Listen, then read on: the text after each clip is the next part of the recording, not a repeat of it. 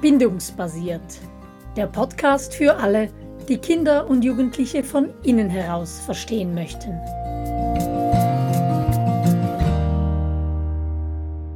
Was heißt denn schon reif? Ja, das ist der Titel unserer neuen Podcast-Serie. Was heißt denn schon reif? Und heute schauen wir uns Reifwerdung im Überblick an. Ja, Angela, die Frage an dich. Was heißt denn das, reif? Das fragt man sich, gell? Wir alle, wir wünschen uns ja reife, junge Erwachsene. Wenn unsere Kinder älter werden, ähm, dann sollen sie reifer werden und wenn man sich dann einen Moment länger vielleicht Zeit nimmt und überlegt, ja, was bedeutet denn reif? Was wünsche ich mir denn? Wie sollen denn meine Kinder als junge, junge Erwachsene einmal sein? Dann glaube ich, kommen wir auf solche Dinge wie, ja, wir wünschen uns, dass unsere Jugendlichen ähm, fest verwurzelt sind, dass sie gute Beziehungen haben, dass sie beziehungsfähig sind, dass sie ja im Leben stehen, ihr Leben selbstständig in Angriff nehmen können, Entscheidungen treffen können, dass sie nicht von jedem Windhauch umgehauen werden, dass sie auch mit Rückschlägen umgehen können und einfach voll Freude auch ihren Platz im Leben einnehmen. Ich glaube, das würde für mich so beschreiben, was reif so bedeutet. Natürlich entfaltet sich das im Laufe der Jahre noch weiter. Wir werden ja immer besser und immer reifer, wenn wir älter werden, wie guter Wein, gell? Aber so, wenn wir jetzt ähm, auf die Jugend ähm, das beschränken, dann würde ich es so als solches bezeichnen. Und ja, wenn wir Kinder haben, dann wünschen wir uns das zwar, aber es gibt ja nicht einfach das Nonplusultra, das und das musst du tun und dann wirst du reife Kinder bekommen. Es gibt auch keine Pille, gell? Oder wir kennen sie einfach noch nicht. Aber es gibt so, es, es ist ein Fluss, es gibt etwas, was diese Reife in, in Fahrt bringt, zum Fließen bringt. Ja, mit diesem Fluss gibst du mir gerade ein Stichwort. Ähm, eines der Zitate von Lao Tse, das mir sehr gefällt, das heißt, treib den Fluss nicht an, lass ihn strömen. Und für mich ist diese Reifwerdung, diese Entwicklung unserer Kinder in Sachen psychische Entwicklung oder emotionale Entwicklung eben auch so wie ein Fluss. Man kann den durchaus stauen und es gibt dann auch manchmal Turbulenzen und die können auch wichtig sein, weil da im Widerwasser dann auch etwas gedeihen kann oder weil der Fluss dann auch schon mehrere Hindernisse genommen hat und ähm, besser damit umgehen kann. Aber so ein Fluss, der kann eben auch gestaut werden und dann fließt er nicht mehr oder er fließt nur sehr langsam und übertragen auf unsere Kinder heißt das dann, dass sie in ihrer Entwicklung stecken bleiben. Also man kann diesen Fluss stauen, antreiben, das versuchen wir bei Kindern sehr oft, aber das macht, wenn man das Bild des Flusses vor sich hat, nicht sehr viel Sinn. Ja, da sind wir auch wieder beim Bild mit den Karotten, gell? Wir können nicht daran ziehen und dann wachsen sie schneller. Der Gärtner drückt durch bei dir. Absolut.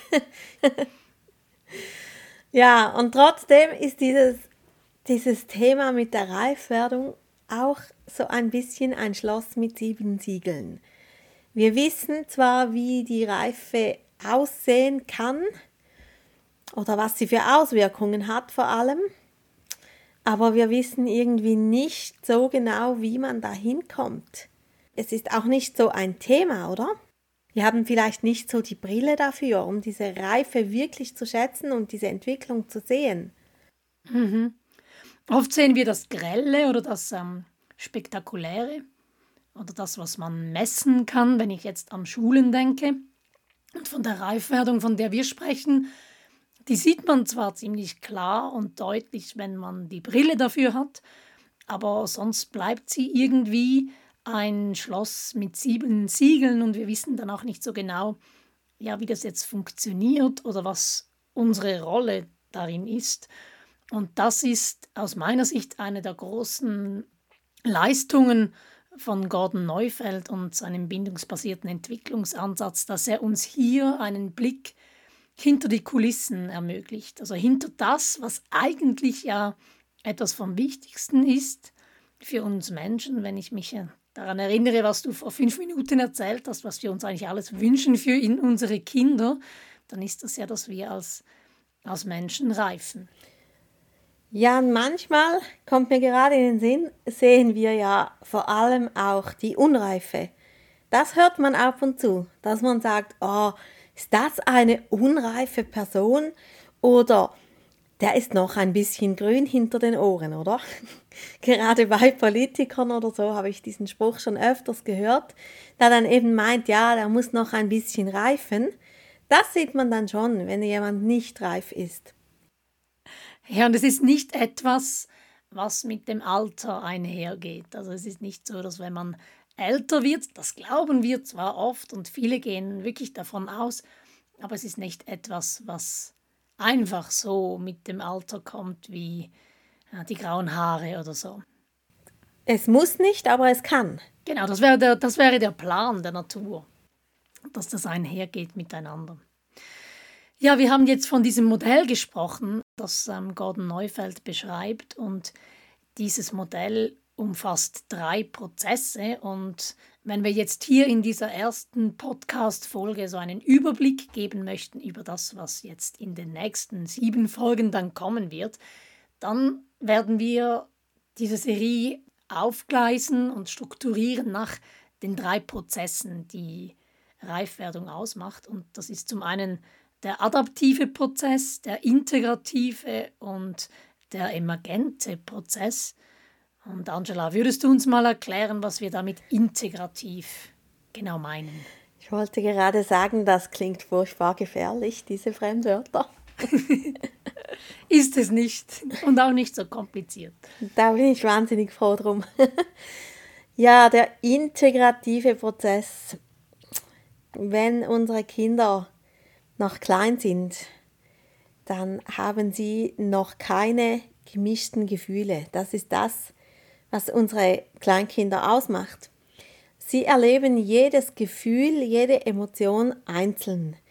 Ähm, wir sehen das ganz einfach im Alltag. Ein Kleinkind, das ist wütend oder es ist fröhlich oder es ist glücklich oder traurig, aber es ist nie gemischt, es ist nie ein bisschen traurig und ein bisschen fröhlich, sondern immer alles der Reihe nach. Und dann kommt eine Zeit, wo sie ganz langsam anfangen, so zwei Gefühle zu mischen, wo sie ein bisschen hin und her gerissen sind. Aha, ein bisschen so und doch auch anders. Und das ist ein großer Entwicklungsschritt. Der sogenannte präfrontale Kortex nimmt seine Arbeit auf und dieser Schritt wird dann noch einmal ein bisschen gehemmt, Anfang der Pubertät. Dann finden wir uns nochmal in der Kleinkindphase wieder, bevor das dann mit, mit Tiefe und verstärkt wieder zum Ausdruck kommt und unsere Teenies dann wirklich in der Lage sind, auch Hintergrund zu sehen ähm, und wirklich in der Lage sind, innere Dissonanz auch zu spüren, also mit sich selber Dinge auszumachen, selber hin und her gerissen zu sein und so auch dann in die Lage kommen, reife Entscheidungen zu treffen. Das ist ein wahnsinnig spannender Prozess. Jetzt hast du so ein Fremdwort gebraucht, Dissonanz, das klingt auch wieder gefährlich, also so Widersprüchlichkeiten. Und Angela, du hast ja Erfahrungen mit Teenies im Hause. Hast du da ein gutes Beispiel für so einen integrativen Prozess? Ein gutes Beispiel war unsere Tochter. Sie wollte so gerne an einem Musical Camp teilnehmen. Sie wollte so gerne da auf der Bühne stehen und in dem Chor mitsingen und tanzen. Ihr Problem ist aber, sie war ein Heimwehkind und sie wusste, wenn sie eine Woche da in ein Camp geht, dann wird sie Heimweh haben. Und am Anfang war für sie klar, nein, das, das geht nicht, ich, ich habe Heimweh, ich besuche kein Camp. Und dann wurde sie etwas älter und plötzlich fing sie an, beides zu sehen, so der Schatz und der Drache gleichzeitig. Nicht mehr im einen Moment nur der Schatz, also das auf der Bühne stehen und im anderen Moment nur der Drachen, sondern plötzlich war beides möglich. Ich möchte in das Camp, ich sehe mich da auf der Bühne, aber ich weiß, ich werde auch Heimweh haben. Und sie hat sich angemeldet für das Camp und je näher das Camp kam, desto größer wurde der Drache und das Thema Heimweh. Aber sie hat den Schatz nie aus den Augen verloren. Und so ging sie dann schlussendlich in das Camp und kam voller Begeisterung nach Hause, sagte aber noch, währenddem sie voller Begeisterung erzählte vom Camp, weißt du, Mami, ich hatte schon Heimweh. Aber ich habe es geschafft. Und das war für mich so ein Moment, ich habe mich unglaublich gefreut. So, sie hat beides gesehen, sie hatte diese gemischten Gefühle und konnte dahin durchgehen. Ja, das wünschen wir uns für unsere Kinder und oftmals auch für uns, dass wir so ausbalanciert sind. Mhm. Ja.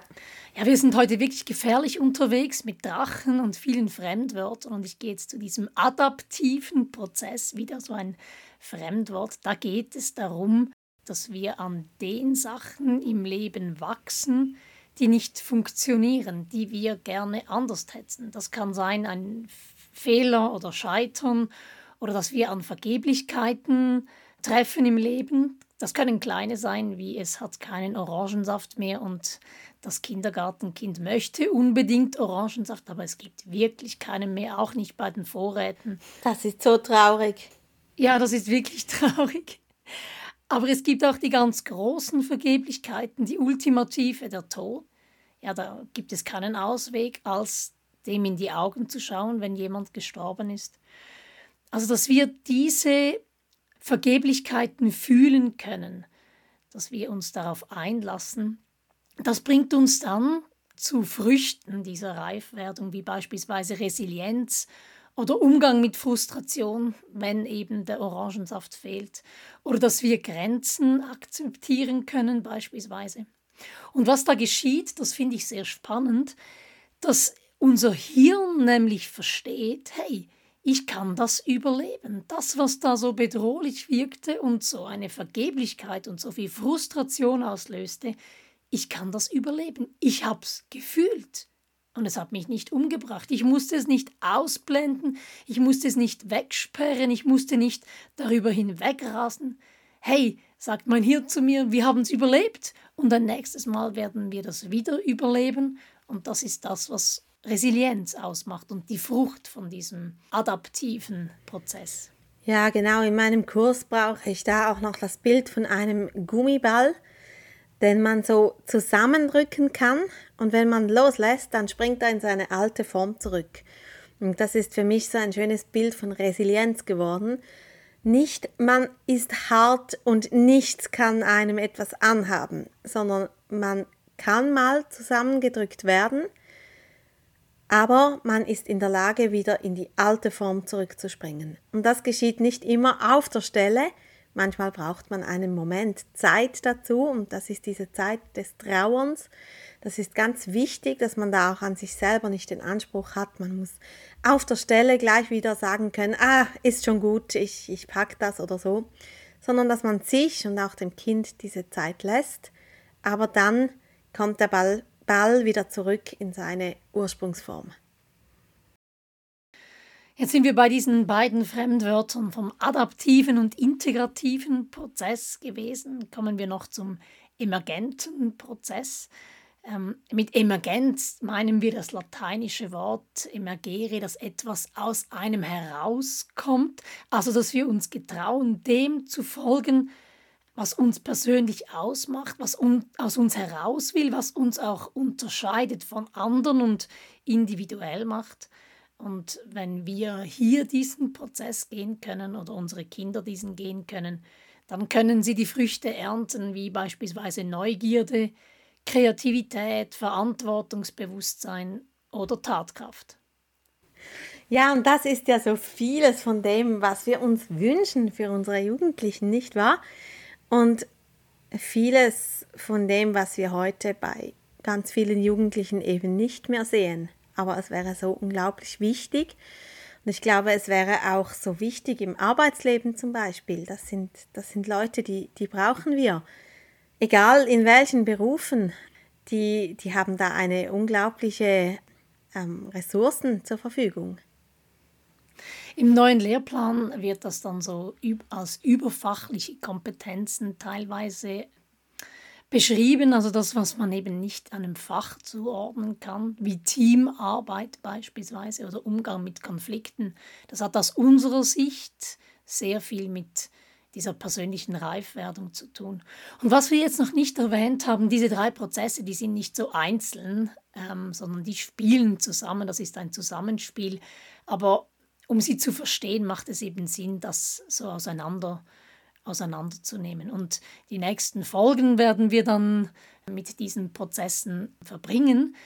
Aber jetzt vorneweg mal noch die Frage, ja, was hat denn das mit uns Eltern zu tun? Welche Rolle spielen denn wir erwachsenen Eltern oder Lehrer in diesem Reifwerdungsprozess?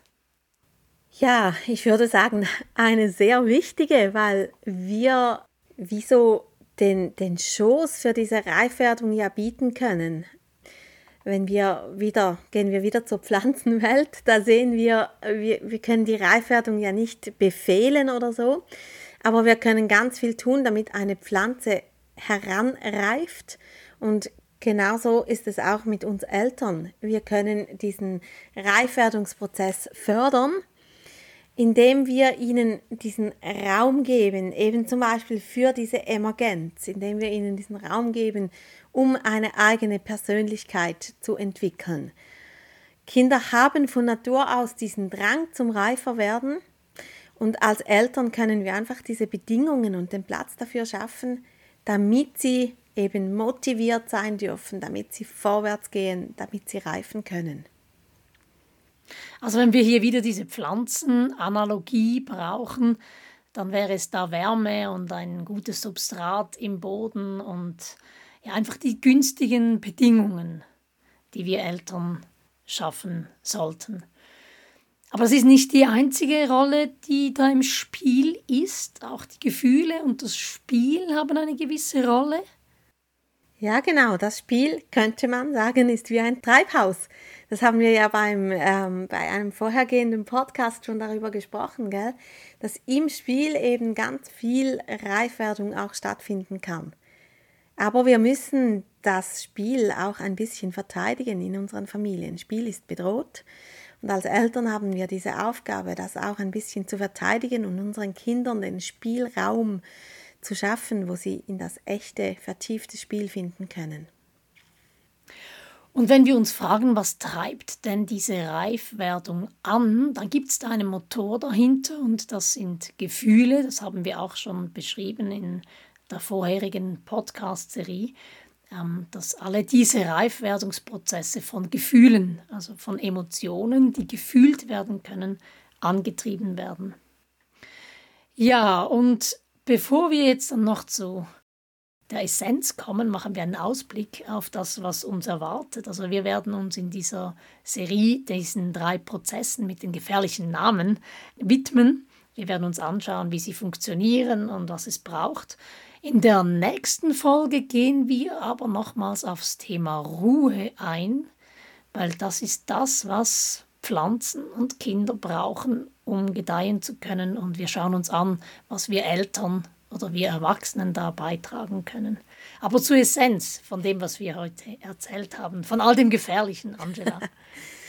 ja, ich würde sagen, hey, es geht darum, ähm, Reifwerdung ist etwas, was in unseren Kindern angelegt ist, was wir aber nicht einfach befehlen können. Wir können einfach nur die Umstände so gut wie möglich schaffen, damit es passieren kann. Und Reifwerdung, das sind eigentlich drei Prozesse, die ineinander verschlungen sind, die interagieren, ähm, die man aber auch ein bisschen auseinandernehmen kann, wenn man sie so betrachten will.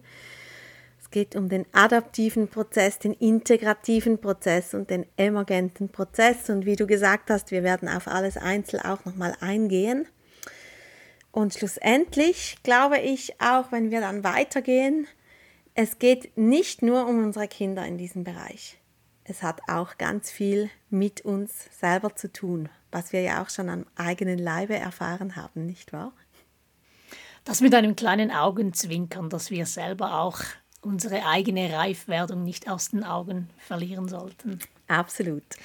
Ja, Angela, danke für dieses gefährliche Gespräch und Allen, die mehr über das Thema Reifwerdung erfahren möchten, empfehlen wir natürlich ganz herzlich unseren großen Elternkurs, der im Januar startet. Und mehr dazu findet ihr auf unserer Webseite. Bis zum nächsten Mal. Ja, bis bald.